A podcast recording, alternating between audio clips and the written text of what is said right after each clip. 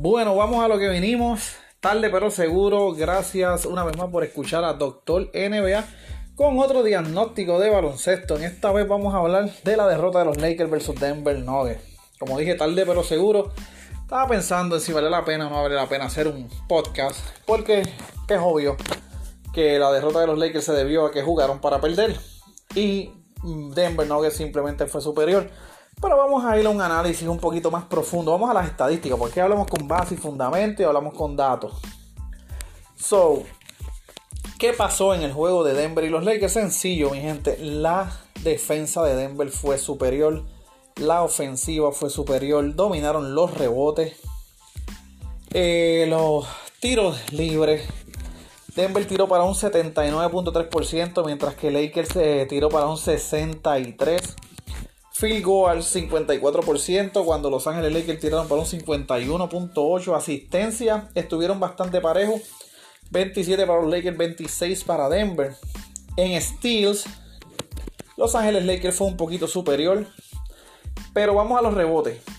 Vamos a los rebotes. 53 rebotes de parte de Denver. 34 de parte de Los Ángeles Lakers. Mi gente, esto simplemente es bochornoso.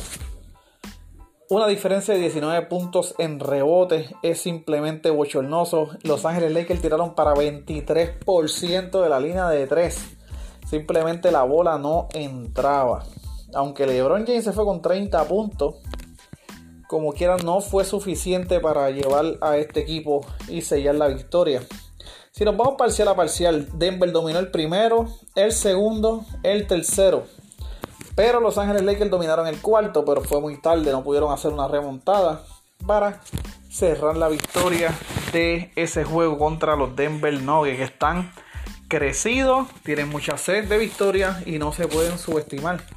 Factor determinante en este juego, mi gente, factor determinante en este juego sencillamente el performance de Jeremy Grant con 26 puntos. Este caballero jugó a otro nivel. Claro, Murray sigue siendo el anotador número uno del equipo de Memphis y no se le puede quitar crédito, pero Jeremy Grant en 34 minutos tiró 26 puntos.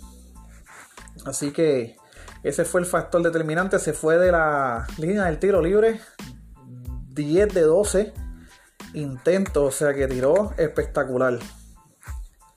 Como siempre, eh, Nikola Jokic, pues siempre nos tiene, ¿verdad? acostumbrado a, un buen performance. Tuvo 22 puntos con 10 rebotes, es un doble doble.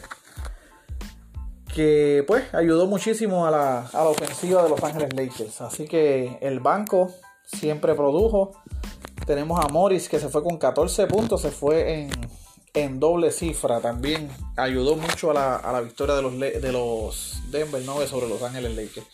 Vamos a ver qué pasa en el juego número 4. Vamos a ver si los Lakers pueden salir a jugar como se supone que, nos tienen acostumbrados a jugar, como jugaron en el primer partido y en el segundo partido, que casi lo pierden, pero lograron sellar la victoria con ese tiro increíble de Anthony Davis que ya todos vimos. Así que decidí hacer este podcast a última hora porque pues, es más que obvio, pero me gusta siempre discutir paso a paso qué fue lo que pasó durante el juego, cuál es la cual y hablar con estadísticas, hablamos con base y fundamento, no lo que yo opino ni lo que opinan eh, los fanáticos ni nada por el estilo.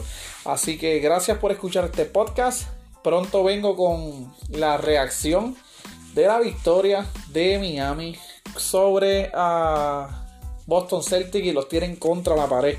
Se le está llenando el cuarto de agua a los Boston Celtics. Pero de eso hablamos en el próximo podcast. Gracias por escucharme. Si te gusta, dale share y los puedes encontrar en todas las plataformas disponibles y puedes escuchar este podcast cuantas veces quieras. Hasta la próxima.